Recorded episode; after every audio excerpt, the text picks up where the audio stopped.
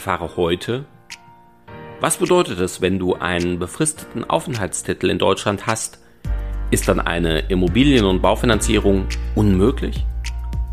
Oder gibt es vielleicht doch Möglichkeiten? Gleich mehr dazu.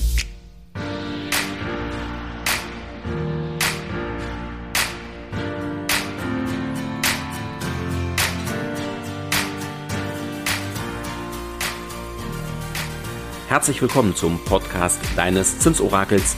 Werde finanzschlau und erfahre, wie du deine Immobilien- und Baufinanzierung günstig, schnell und entspannt gestalten kannst, direkt in deine Ohren von und mit Christian Schneider, deinem Finanzschneider und Zinsorakel. Ja, ein befristeter Aufenthaltstitel in Deutschland. Da rennen tatsächlich viele Banken schreiend davon. Das hat verschiedene Hintergründe, verschiedene Ursachen, insbesondere juristische. Auf den Punkt gebracht. Ist es deshalb unmöglich? Nein, nein.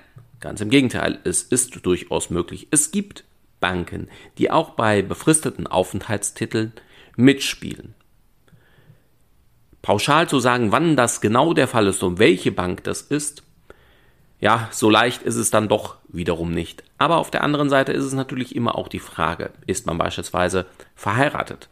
Wie sieht's dann mit meinem Ehepartner aus? Hat der eine unbefristete Aufenthaltserlaubnis oder ist vielleicht deutscher Staatsbürger oder EU-Ausländer? Auch da gibt es sehr, sehr unterschiedliche Einstufungen.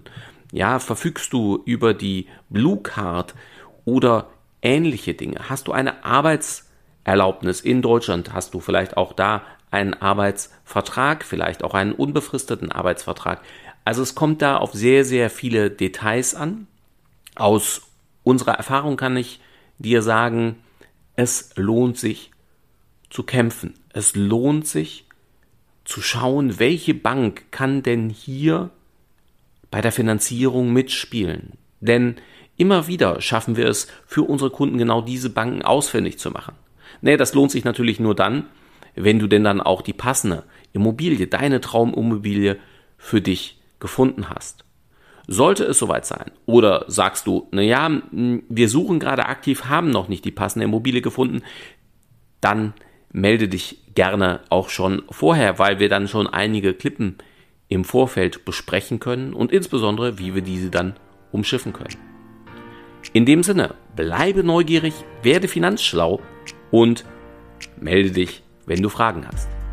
Abonniere meinen Podcast, höre dir gerne auch weitere Folgen an oder sieh dir auch gerne unsere verschiedenen Videotutorials an. Bis bald, sagt Christian Schneider, dein Zinsorakel.